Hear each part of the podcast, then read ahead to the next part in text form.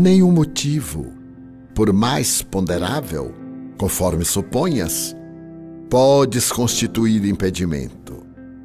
Razões expressivas não há que se transformem em empeço. Atribulações que te assoberbem não significarão óbice ao ministério renovador. Todas as coisas sob a sua claridade mudam de aspecto. E as características antes deprimentes, sombrias, sofrem significativas transformações, ressurgindo com tonalidades muito diversas. Ante a dúvida ou a ulceração moral, constitui-se segurança e bálsamo refazente. Mister, porém, fazer uma pausa no turbilhão não permitindo que o carro do desespero continue correndo sem brida para encontrar o local de realizá-la. Exige, como todas as coisas, condições adequadas para culminar o objetivo superior de que se encarrega. É possível improvisá-la, qual se for um atendimento de urgência em situação de combate. Terapêutica preciosa, porém, solicita maior dosagem de cuidados para colimar resultados mais poderosos. Esse antídoto a qualquer mal é a oração, a pausa refazente em que o espírito aturdido salta as barreiras impeditivas colocadas pelas turbações de toda ordem, a fim de alcançar as usinas inspirativas do mundo e céus. Arrimo dos fracos, amparo dos combalidos, sustento dos sofredores, dínamo dos heróis, vitalidade dos santos, perseverança dos sábios, coragem dos mártires. A oração é o interfone por meio do qual o homem fala aos ouvidos divinos e por cujos fios recebe as sublimes respostas. Faz o intervalo nas lutas, quanto te permitam as possibilidades, e convida-te à oração a fim de poderes prosseguir intimorato pelo caminho da redenção. Lobrigarás então melhor entendimento sobre coisas, fatos e pessoas. Joana de Ângeles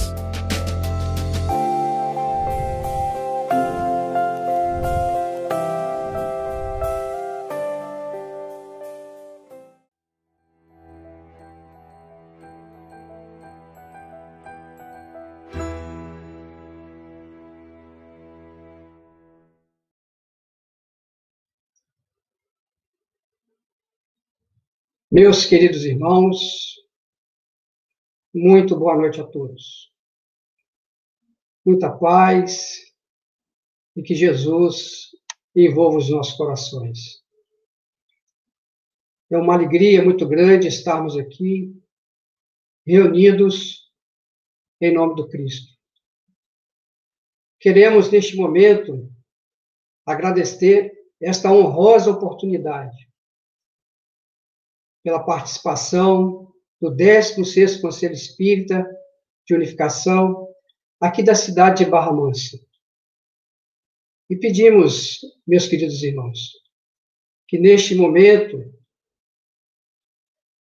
em que, compartilhando este momento honroso com as mais de 691 casas espíritas do nosso estado do Rio de Janeiro, para que essas vibrações de paz, de amor, de carinho possa envolver a todos nós. Agradecer a TV Mansão do Caminho, possibilitando a cada um de nós esse momento tão especial, principalmente para o nosso querido estado do Rio de Janeiro. Queremos, então, neste momento, convidar o nosso querido irmão Mário Sérgio, para que possa fazer a prece, dando início às nossas atividades.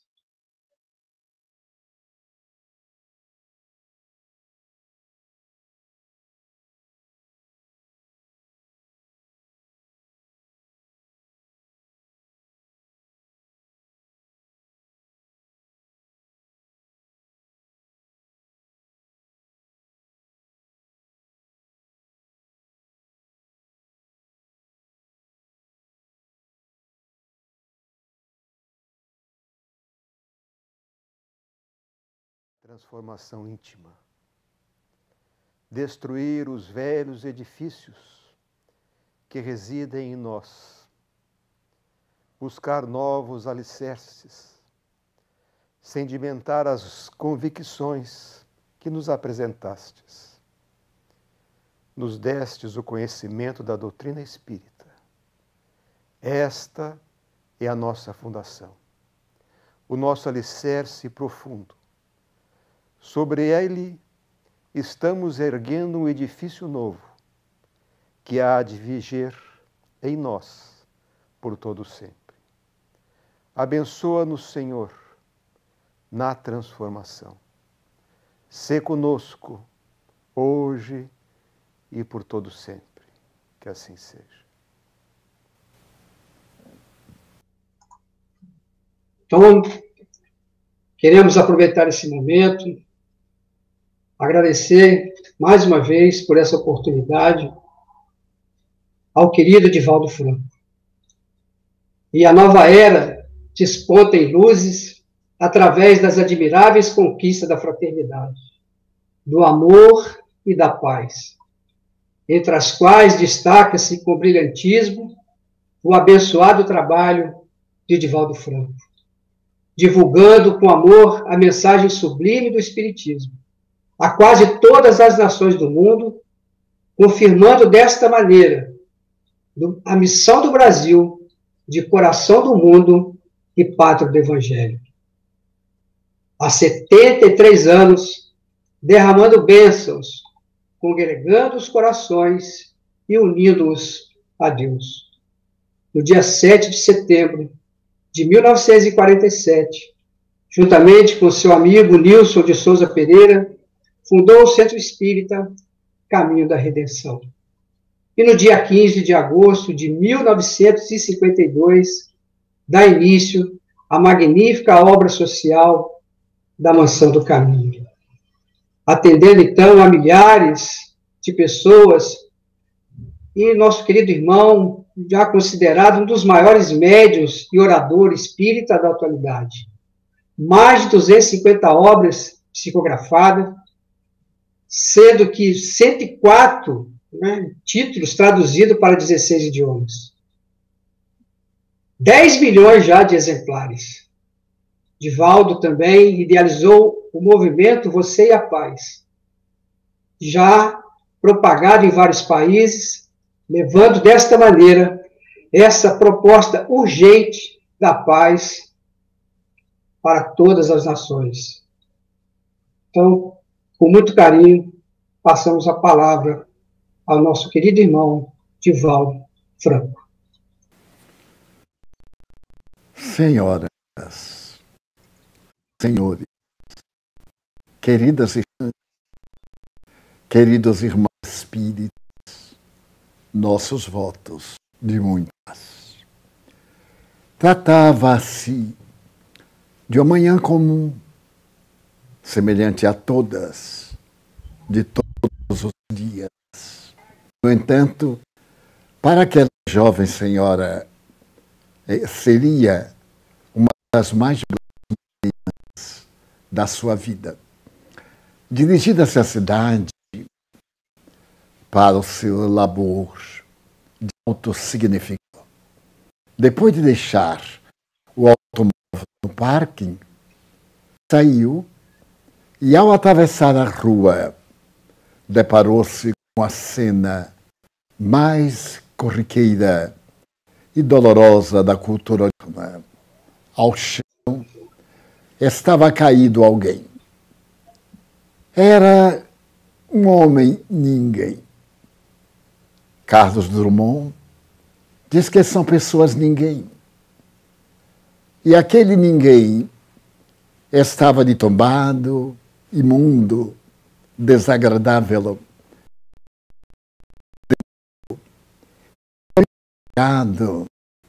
ou sob bastante de uma droga adictiva. Mas a senhora bem-vinda, olhar aquela cena, abaixou-se e distendeu a mão direita na direção do homem que iria apresentar um mau humor inabitual. Disse-lhe qualquer coisa. Ele abriu os olhos e respondeu mal-humorado: Deixe-me, por favor. Ela continuou com a mão estendida. Ele voltou a olhá-la e reagiu agora com agressividade. Mas ela não temeu. Havia algo de especial que a retinha de braço direito distendido na direção do estranho. Ele disse uma palavra vulgar, mudou de postura e ela delicadamente mudou também de lugar, de forma que ficava de frente do homem necessitado e de sentimentos conturbados. Ela disse: Dê-me sua mão. Já pedi para deixar-me a sós. Nem no chão da rua se acha tranquilidade. Ela disse: Por favor Dê-me sua mão. O homem fez a cara, numa atitude mais agressiva. Um policial, que a certa distância observava, acercou-se e perguntou-lhe: Ele lhe fez algum mal, senhora? Não, não. Sou eu que está tentando falar com ele. Bem, não é de estranhar, disse o policial. Este homem é muito agressivo. Quase sempre está aí tombado. Tentamos retirá-lo, encostar à parede, para não ser pisoteado. Mas ele teimosamente volta à mesma postura. E falando agora com voz definidora de assunto, falou ao homem que estava na rua. Por acaso, não está vendo a senhora de estender-lhe a mão?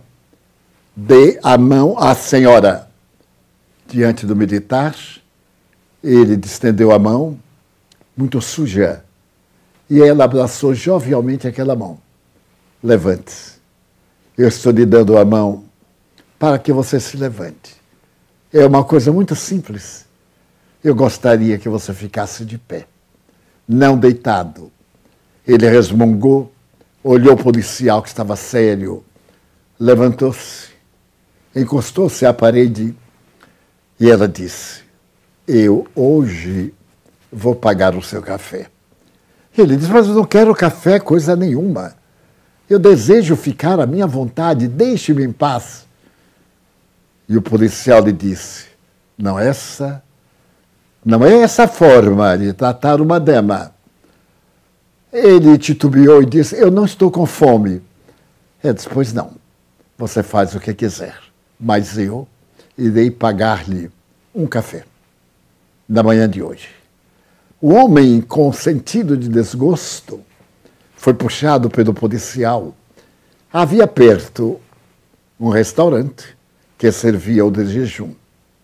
Entraram os três. E o homem foi a uma mesa que ficava bem lá no fundo. O gerente veio e disse: Mas eu não vou querer este vagabundo aqui. Este homem é uma vergonha. Ele sempre cria problemas aqui à porta do meu restaurante. E o policial disse: não agora. Agora ele vai alimentar-se. A senhora vai pagar-lhe o café. Ela pediu o que lhe pareceu conveniente: um sanduíche misto, carnes, peixe, queijo e pediu também um café fumegante com leite. O gerente, em pessoa, serviu. Veio a nota e ela pagou. E o mendigo, sem ter outra alternativa, começou a comer com mau humor. Quando estava terminando, seu aspecto melhorara. Ele até chegou a sorrir. E ela lhe perguntou: Não lembra de mim? Afinal, não se passaram tantos anos. Eu não envelheci tanto. Não lembra de mim? O estranho, agora tomando uma posição séria, olhou a. Não, eu já conheci tanta gente. Mas olhe-me bem. Olhe-me e olhe para esta mesa. Exatamente esta mesa. O homem olhou, indiferente, e disse: Não estou entendendo o que a senhora deseja. O que eu desejo é que exatamente há 12 anos eu morava no campo, havia feito um concurso para uma grande empresa aqui no coração da cidade e deu o nome da empresa. Então o gerente ficou lívido, o guarda aturdido e o homem com a sua indiferença. O dono do restaurante, mas é a maior empresa aqui do nosso bairro. E a essa empresa eu devo muito, porque todas as sextas-feiras a elite vem fazer o café da manhã, que eu preparo especialmente, e as gorjetas que nos chegam são muito altas. É uma empresa muito rica. E depois vem. Eu sou a presidente da empresa. E quero dizer que, a partir de agora, este cavalheiro tem o café da manhã, adrede pago pela minha empresa. Abriu uma bolsa muito elegante e cara, tirou um cartão e deu ao dono do restaurante, que olhou quase com medo, realmente. Estava escrito que ela era presidente da grande empresa uma empresa internacional. E ela se voltou para o cliente, o homem de maus bofes. Disse: Pois olha, eu venho hoje agradecer-lhe, agradecer-lhe um café pela manhã que você me deu, semelhante a esse que eu acabo de lhe oferecer. O homem ergueu o sobrolho e disse: Mas eu não me lembro. E ela disse: Não importa. Eu sou do interior. E me candidatei a uma vaga na empresa. Fiz o concurso e fui aprovada. E então eu recebi o convite para apresentar-me, porque me esperava uma posição, algo relevante. E eu vim. Eu vim, mas somente poderia tomar posse dois dias depois. E eu estava numa situação deplorável. Tinha roupas mas não tinha dinheiro. Era numa periódica dessas crises. E então eu resolvi ficar na cidade, porque não poderia voltar, não poderia ir para um hotel. Fiquei tentando encontrar uma dessas instituições de caridade, um albergue, por dois dias. Não, não havia. Eu deambulei até altas horas e como eu não tinha como poder encontrar um pouco de repouso, eu me sentei embaixo de um poste, porque havia outras pessoas. Encostei a bolsa naquele metal frio e consegui dormir um pouco. Até pela manhã, quando a polícia nos expulsou do local. E eu saí com fome. Saí com fome e não tinha ninguém de boa vontade. Então eu vi aquele restaurante. Aliás, este restaurante que nós estamos. E eu vim. Eu vim, ainda não era a hora do rush, havia alguns clientes, mas não muitos. Então eu me aproximei do caixa e disse: Senhor, o que eu vou lhe falar é uma coisa muito rara, muito difícil. Eu estou com muita fome e veio pedir-lhe um pouco de café, um resto de qualquer omelete ou qualquer pedaço de pão. Eu estou com muita fome e eu não posso ir para casa. Amanhã eu tenho meu emprego garantido, mas eu não sei se aguentarei até amanhã. O caixa sorriu, pegou na minha mão. Eu estava mais ou menos bem vestida e levou-me até esta mesa. Disse-me: sente-se, eu volto já. E voltou trazendo um sanduíche, talvez o maior que eu já vi na minha vida. O café quente. E a nota. Quando eu li a nota, eu disse: Mas, conforme ele disse, eu não posso pagar. E ele respondeu: Não, eu já paguei. Porque eu não exploro a repartição. Eu comprei como se fosse para mim. E aqui está para você. Pode ficar tranquila. Eu comi com uma voracidade inexplicável. Quando eu terminei, eu era uma outra mulher. Poderia aguentar aquele dia, suportar o outro. Ele aí sorriu para mim, pôs a mão no meu ombro e disse: Muito obrigado, senhora. Mas como? Muito melhor a senhora ter passado fome e mantido a dignidade. Alguma leviana conseguiria o seu lanche com muita facilidade, mas perderia algo muito importante: a consciência de si mesma. E a senhora soube mantê-la. Então eu me congratulo por ter sido o elegido para lhe oferecer o café.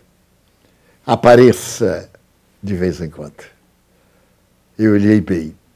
Era o senhor. O senhor era o caixa desse restaurante. Há 12, 14 anos atrás, o senhor era o caixa. Não é verdade? O homem mudou o semblante e olhou para ela e disse: É verdade. Eu trabalhei aqui durante muito tempo. Mas a vida foi muito ingrata para comigo. A mulher a quem eu amava traiu-me de uma forma muito dolorosa para mim. E eu não tive dignidade nem forças para poder continuar vivendo sem ela. E para continuar vivendo, eu negligenciei o emprego. Comei comecei a tomar um trago e outro. Fui para a decadência. Deixei de fazer a barba, tomar banho. E me tornei este homem de rua que não é ninguém. Era demais. Você é algo muito maior. Você é o mensageiro de Deus, que momentaneamente derrapou na lama mas não faltam mãos amigas para poder erguê-lo. Levante-se. Aqui está o dinheiro para você passar numa barbearia, depois em um hotel, alugar um quarto, passar numa loja a comprar uma roupa e amanhã, às 10 horas em ponto, estar no meu gabinete para que lhe dê emprego porque foi às 10 horas em ponto que você me ofereceu o café e que você falou sobre a minha dignidade. Eu sofri muito. Eu tive momentos terríveis e me lembrei das suas palavras sobre a dignidade. E mantive a minha dignidade até hoje. Eu sou a presidente dessa empresa, a única mulher na empresa internacional, graças às suas palavras. Então, a sua voz, que me deu vida, dá-me energia para estender a mão e arrancá-lo do chão e dar-lhe vida para que você possa dar a sua em benefício de muitas vidas. O guarda ficou paralisado. O dono do restaurante falou: Mas eu posso lhe restituir o emprego? Ela disse: Não. Ele agora é meu funcionário e eu não o alugarei a ninguém por preço nenhum. Mas essa história maravilhosa, real, do cotidiano, eu ali hoje, em uma página do Facebook é claro que eu a adornei com as minhas palavras. Não dizia o autor, mas era o autor quem narrava a experiência. E nós estamos acostumados às voltas que dá o mundo, os encontros e os desencontros que nós temos em todo o mundo. Fugimos de um lugar e vamos encontrar alguém ou fato bem longe de onde fugimos. Em uma lenda muito bela, um notável escritor inglês diz que a morte é assim. Nós fugimos da morte, estamos numa pandemia. Ah, eu vou para o campo para me ver livre da morte. E chegando ao campo, é vítima da pandemia e ali expira. Então, essa fatalidade, muito bem estudada pela psicologia junguiana, este encontro aparentemente casual obedece a leis soberanas. As soberanas leis da vida, que mais tarde o próprio Jung há de reconhecer na sua psicologia profunda ou analítica. Porque todos nós somos o universo, no concerto do universo, mas este universo total. Ou para sermos mais simples e mais claro, somos uma orquestra e cada um de nós é um músico especial. A mim sempre me chamava a atenção uma orquestra sinfônica, o violino delirando, o piano arrancando-nos lágrimas, cada instrumento na sua magia e cada artista na sua soberania. Na cavalgada das Valquírias, há o momento em que se ouve dois sons. Então, aqueles dois pedaços metálicos chocam-se na nona sinfonia, na quinta de Beethoven, e praticamente em todas as óperas e músicas clássicas, ouve-se o chocalhar de dois metais arredondados, às vezes suavemente, às vezes como uma trovoada de ritmos, às vezes um som forte que desaparece defante de um outro mais poderoso. E muitas vezes eu me disse, meu Deus, que coisa curiosa. E eu, se me fosse dedicar a estudar música, eu ia preferir o trompete, ia preferir o piano, o violino, o violão, enfim, um instrumento expressivo. Como é que alguém prefere uma coisa tão insignificante? E à medida que os anos se passaram, e as minhas observações se tornaram mais cuidadosas. Eu descobri que a grandeza não é da unidade instrumental, é da harmonia do conjunto. E se faltarem aqueles dois metais que produzem um ruído especial, a sinfonia não está completa. Na sinfonia todos somos importantes.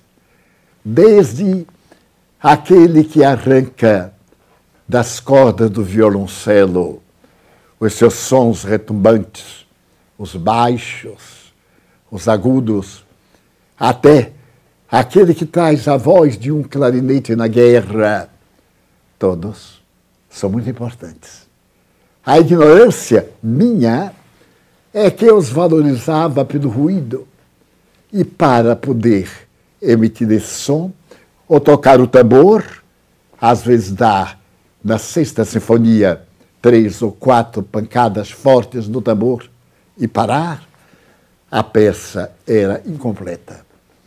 E foi um dia que eu estava falando isso a um amigo, enquanto ouvíamos a nona sinfonia de Beethoven, dirigida por Karajan, um dos maiores maestros do século passado o amigo me disse: Você ouviu um canto aí bem suave? Eu disse: Não, eu não estava prestando atenção.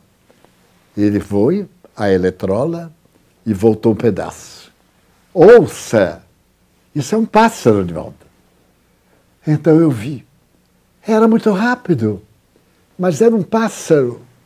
E ele só que, em verdade, essa coisa tão linda que acabamos de ouvir e que constitui o momento clímax da sinfonia, é um cuco.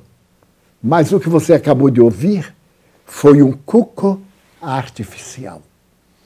Porque o cuco natural, Beethoven percebeu que se gravasse um natural, não sairia tão profundo, tão belo e tão significativo como este.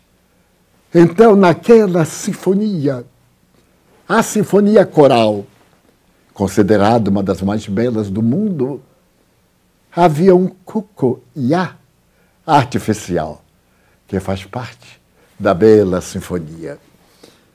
Então eu comecei a compreender que todos nós somos musicistas da divina sinfonia de Deus.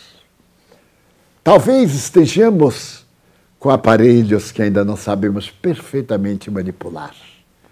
Talvez sejamos candidatos um pouco preguiçosos.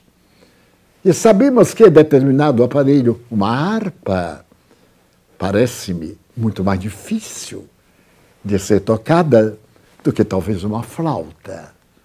Mas a verdade é que quando a harpa lamenta as suas notas profundas e os dedos quase sempre de uma jovem, de uma mulher, ou de um homem, pouco importa, mas mão de um anjo traz uma sonata delicada que nos comove às vezes até as lágrimas. E quando uma flauta, no momento de um ato religioso, foi onde eu ouvi pela primeira vez, criança, católico, no momento em que o padre levantava a Eucaristia e uma flauta no coro da igreja cantava um dos salmos de Davi. Eu nunca me esqueci. Já se passaram quase 90 anos e eu ouço a flauta dentro da minha alma. Então me recordei que Oscar Wilde, esse notável escritor inglês do século XIX, um dos mais irônicos da literatura universal, escreveu um pequeno conto muito interessante, A Flauta e o Sabiá. Certo dia, numa sala muito bem adornada, estava um grande piano de cauda. E acima, uma gaiola. Uma gaiola muito bem ornada e um sabiá. Era mais ou menos nove da manhã, eram esses minutos, quando o sabiá começou a cantar. E em cima do piano, em um estojo de veludo, estava uma flauta de prata. Então sabiá cantou e a flauta ficou incomodada. Quando o sabiá acabou, ela pediu licença. Olá, companheiro, como é que você tem coragem de cantar diante de mim? O sabiá olhou pela, pela gaiola e você quem é? Eu? Eu sou a flauta, o instrumento mais nobre de uma orquestra. Sou eu que embala os ouvidos de um rei. Sou eu que estimula a carícia de um par de namorados. Sou eu que na igreja se reporta ao momento glorioso de Cristo na ressurreição. Sou eu. Ele diz, basta, basta. Mas desculpe, eu não sabia que havia flauta. O que é que você faz? Aí então a flauta disse: que estupidez. Como é difícil viver no mundo com tanta gente ignorante. Você não sabe o que eu faço? Eu canto, eu toco. E o mundo se comove com a minha melodia. O sabiá olhou e disse: Você canta? Então, essas coisas que tem por aí, essas válvulas, é a minha voz. São os meus diferentes tons para formar a beleza do meu sopro. O cardeal diz: Oh, senhorita flauta, desculpe a minha ignorância. Cante um pouco para eu ouvir. A flauta olhou bem para o sabiá e disse: Como tu és ignorante. Para eu tocar, necessito que alguém me sopre Eu sabia, perguntou, mas se alguém não te soprar, eu fico muda. Porque eu tenho som, mas é necessário que os lábios de alguém, com um pouco de hálito, empurre em um vento delicado e eu transformarei aquele vento em notas melodiosas. O sabiá então respondeu: Pobre de ti. Então, se tu quiseres agora cantar, tu não consegues? Ela disse: Não, não é assim. Eu sou a flauta, o objeto dos reis, dos momentos religiosos. E o sabiá sacudiu as penas e disse: oh, Como eu te lamento. Eu até acredito que tu toques para os reis. Mas eu queria que tu tocasses para mim, que sou o rei das aves, que canto, talvez melhor do que quase todas as aves.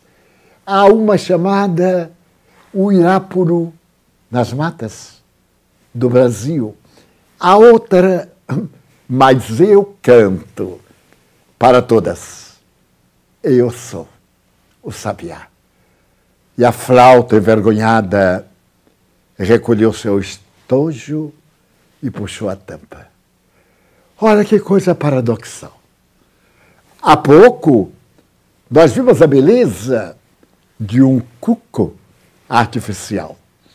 E agora nós vemos uma flauta artificial parada dentro de um estojo de prata e de veludo, porém silenciosa, porque falta o sopro.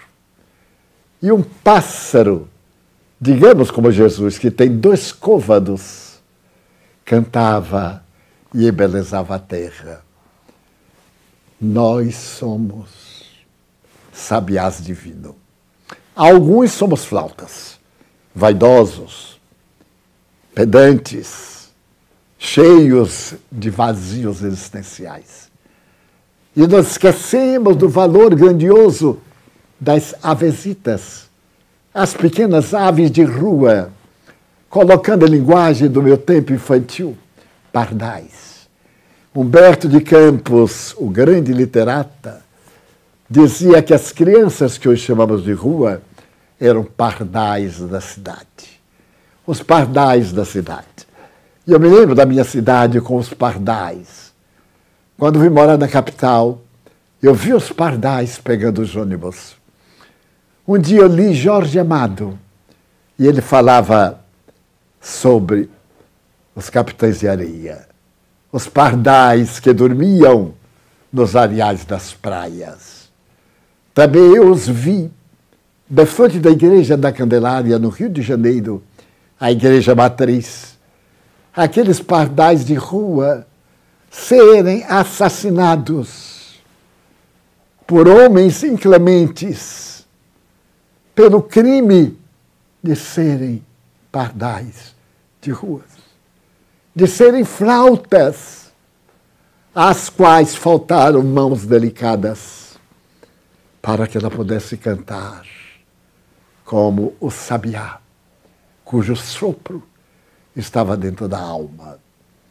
E então, durante a vida inteira, eu procurei, com outros corações, encontrar o sentido da existência física. E a ciência espírita me deu como objetivo educar Allan Kardec fala que a educação é o único adversário da crueldade e do materialismo. Também fala que a educação irá remover todos os obstáculos ou todos os recursos que facilitam a degradação da humanidade. Mas ele era um emérito educador. Jesus recusou todos os títulos, menos o de mestre. É tão comovedor o diálogo, porque era um rapaz, era um jovem. Olhou para aquele homem, aquele homem quase transparente de ternura, e apaixonou-se por aquela visão etérea. E disse: Senhor, Eu gostaria de seguir teus passos. Bom mestre. E Jesus lhe disse: Bom, não chames a ninguém de bom, porque bom só é meu Pai. Agora, mestre, sim, porque eu o sou, o divino mestre da humanidade. Mas aquele homem não podia seguir Jesus. Ele estava interessado na herança. O pai estava doente, ele queria estar ao lado para fingir-se de bom filho, mas em verdade para poder velar pela herança que lhe cabia. E Jesus então chamou-nos, a nós, os pardais da cidade.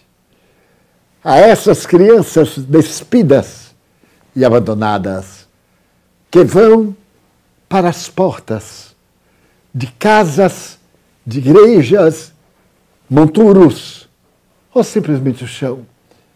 Como me disse um menino na Índia, ele perguntei como é seu nome.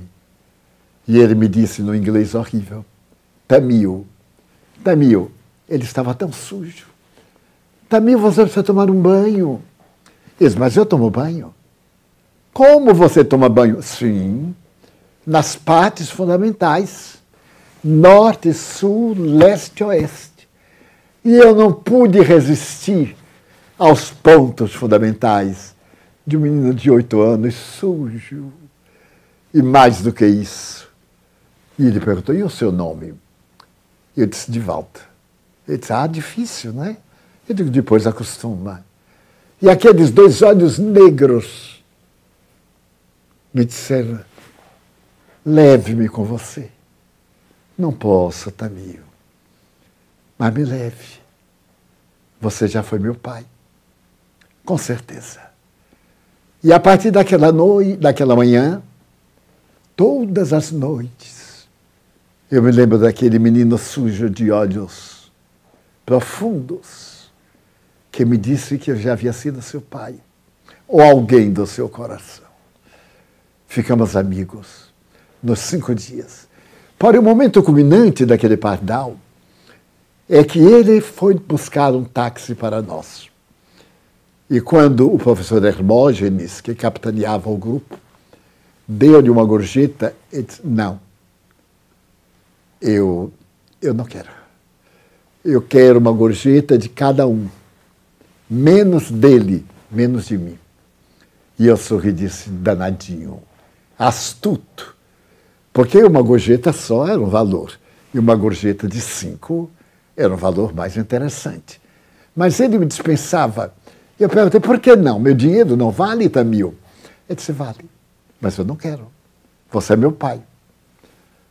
Este menino, eu lhe ofereci o Evangelho segundo o Espiritismo. Depois de dá-lo, eu descobri que ele era analfabeto. Era um pardal não tinha nenhuma flauta. Então sabiá, certo dia, bateu à porta de uma senhora e disse: A senhora pode ler isso para mim?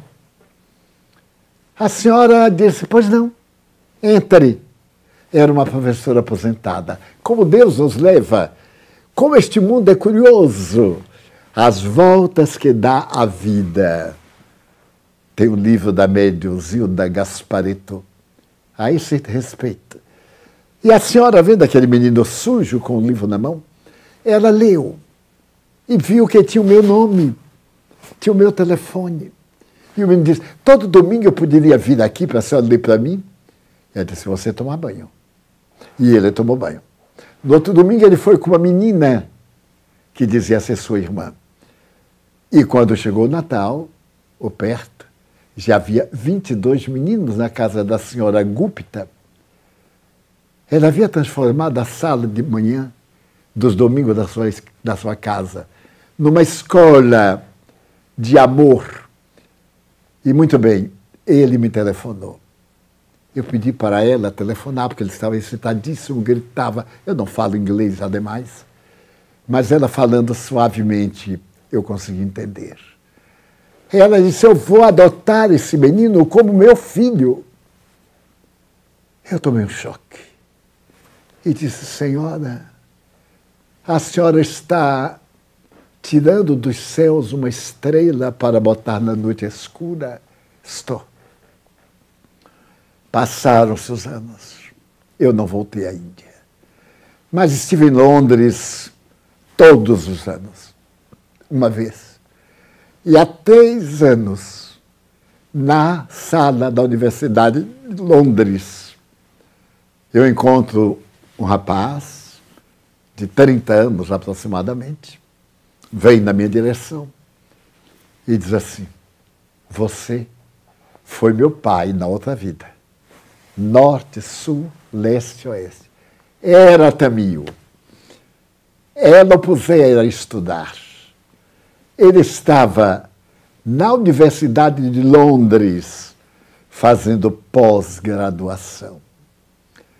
Eu chamei os amigos, apresentei-o, tremia como varas verdes. E ele me perguntou: posso abraçá-lo? Eu disse: meu filho. E ele me disse essas palavras: eu nunca me esqueci da sua surpresa, nunca me esqueci dos seus olhos. E mais tarde, eu fui olhar na internet e vi a sua vida como a mãe Gupta. E me prometi que não o decepcionaria. Então estamos como a mãe Gupta em Nova Delhi, com o lar de pardais da cidade. Em sua homenagem, eu me senti a flauta no estojo, sobre a mesa. Os bons espíritos estavam ali, mas não sopraram. E ele era o sabiá. Estava acima de mim, na gaiola de porta aberta, cantando as delícias do paraíso. E durante os dias que eu fiquei em Londres, ele foi me buscar para o café da manhã, para estar comigo. E de quando em quando escreve. Os pardais da cidade. Ei-los aí, como mulas, levando droga, ébrios. Um deles me disse há poucos dias aqui no Pau da Lima, quando eu lhe falei, meu filho, você é tão criança. Vai morrer jovem. Eles mais, tio, todo bandido morre jovem. Eles mais, você ainda não é um bandido. Ele abaixou a vista e me disse, Sótio, é que o senhor não me conhece. Ele diz, bem, já que eu não o conheço, você permite que eu passe a conhecê-lo? Você é de alguma das nossas escolas? Ele disse: Não, senhor. E depois, a partir deste momento, você está matriculado. Nós temos três escolas. Você diz se quer, eu vou dizer os nomes dela. E aquele que for o nome mais bonito, você então aceita. Escola Jesus Cristo. Escola Allan Kardec. Escola Alvorada Elias escola Alvorada Nova. Será uma eterna alvorada para você, meu filho. E você vai ser o meu afilhado. Porque você tem pai, mãe. Eles, pai, eu não sei. Mãe, eu tenho. Eu digo, eu quero conhecer minha comadre. Porque você vai ser este pardal que Deus vai transformar em Uirapuru. O pássaro amazônico que quando canta, a floresta faz silêncio, dizem os poetas. Então a doutrina espírita é o Irapuru da divindade, que nos veio ensinar a amar sempre e indiscriminadamente, mais do que nunca. Todos necessitamos de seu Irapurus da humanidade. Lá fora crocitam as aves noturnas, crocitam as aves que se nutrem de cadáveres. Mas também, de vez em quando, uma estrela como meu menino sai do céu para vir iluminar a terra e se torna um Irapuru. E muitos Irapurus que estão em nossa volta. Então a questão fundamental é esta: o que é que você está fazendo da sua vida? Bom pai? Meus parabéns. Bom esposo? Excelente. Bom amigo? A sociedade assim o quer. O que é que você está fazendo da sua alma? Melhor dizendo, o que é que a alma que está no seu corpo está fazendo por você? Hoje, qual foi o seu gesto discutido? Hoje, qual foi o seu sorriso de carinho? Lembrando daquela moça que estendeu o braço para o aperto de mão do vagabundo que um dia havia sido cidadão.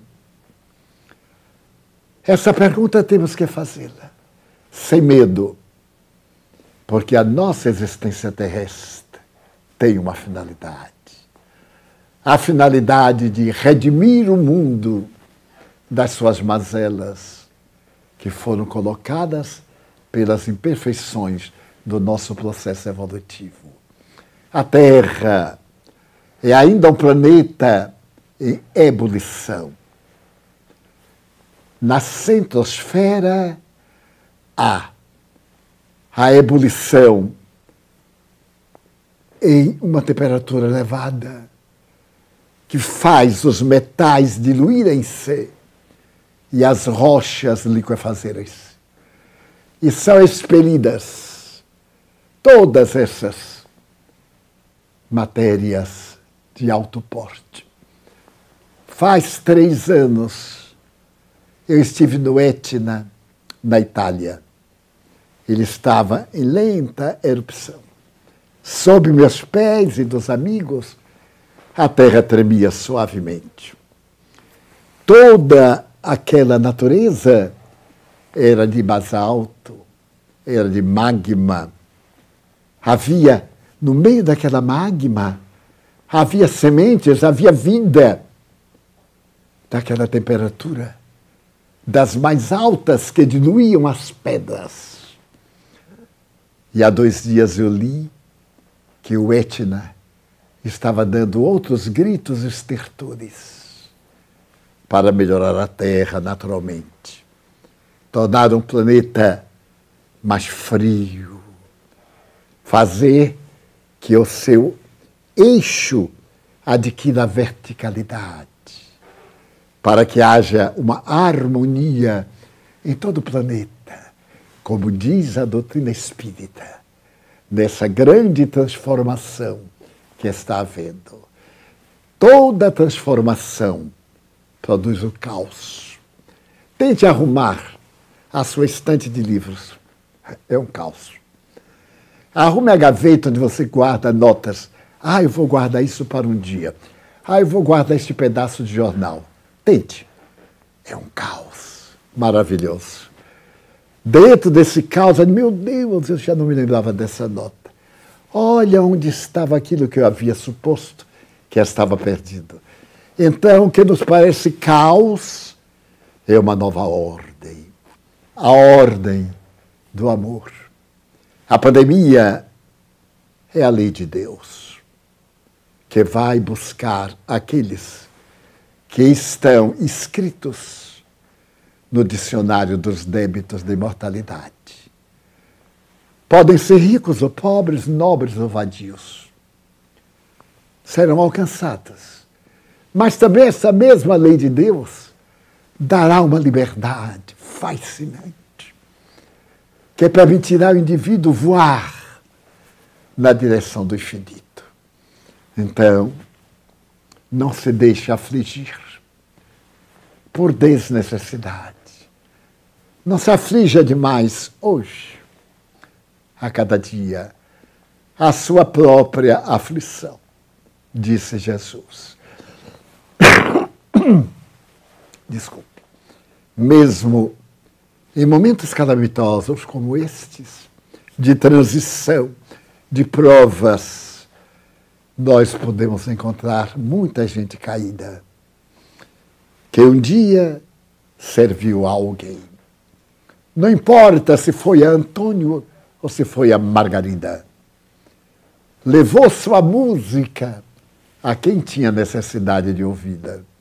E muitas vezes, quiçá, a sua música foi tocada em nossos ouvidos. Uma palavra gentil, um verbete de animação, um sorriso, nos deu estímulo. Uma senhora esteve em nossa casa, estava trêmula, com uma criança na mão e um pedaço de papel. Então ela me disse, Divaldo, eu vim aqui conhecê-lo. Pois não. E é do Senhor? E eu li, era um pedaço de papel, com uma mensagem do Espírito Marco Prisco, intitulada Um Minuto Apenas. Nota que é título. Em um minuto, você pode ter a glória. Em um minuto, pode perder a vida. Em um minuto, você perde uma fortuna no jogo das ações. Em um minuto, pode ser sorteado pela loteria. Em um minuto a saúde se vai, em um minuto a saúde volta. São 20 itens de um minuto. Eu disse, pois não. Ela disse, então ele veio pedir ajuda. Eu sou casada, meu marido é um homem exemplar. Mas, ultimamente, ele deve estar com a cabeça transtornada. E nós demos muito para brigar. Temos esse filhinho uma criança de cinco anos. Eu resido aqui em Salvador. E tivemos uma discussão tão forte. Ele insultou-me além do normal. E como eu sou uma pessoa de caráter, eu resolvi suicidar-me. Eu moro no bairro X, perto da praia. Há algumas rochas altas. E eu então resolvi suicidar-me. Peguei o meu filho para me vingar dele mataria também o seu filho. E saí atravessar a rua, é muito movimentada. E aí meu filho saiu correndo para pegar esse papel que o vento levava. E eu fiquei com raiva e dei-lhe um puxavão de orelhas. Olha que paradoxo. Eu ia matá-lo e estava evitando que ele morresse nas rodas de um carro. Que loucura! Aí sacudiu, tomei o papel com ira e li. Quando li, em um minuto apenas, Aí eu fui lendo. Quando eu cheguei no abismo, eu terminei de ler. Tinha gasto um minuto apenas. E resolvi não me matar.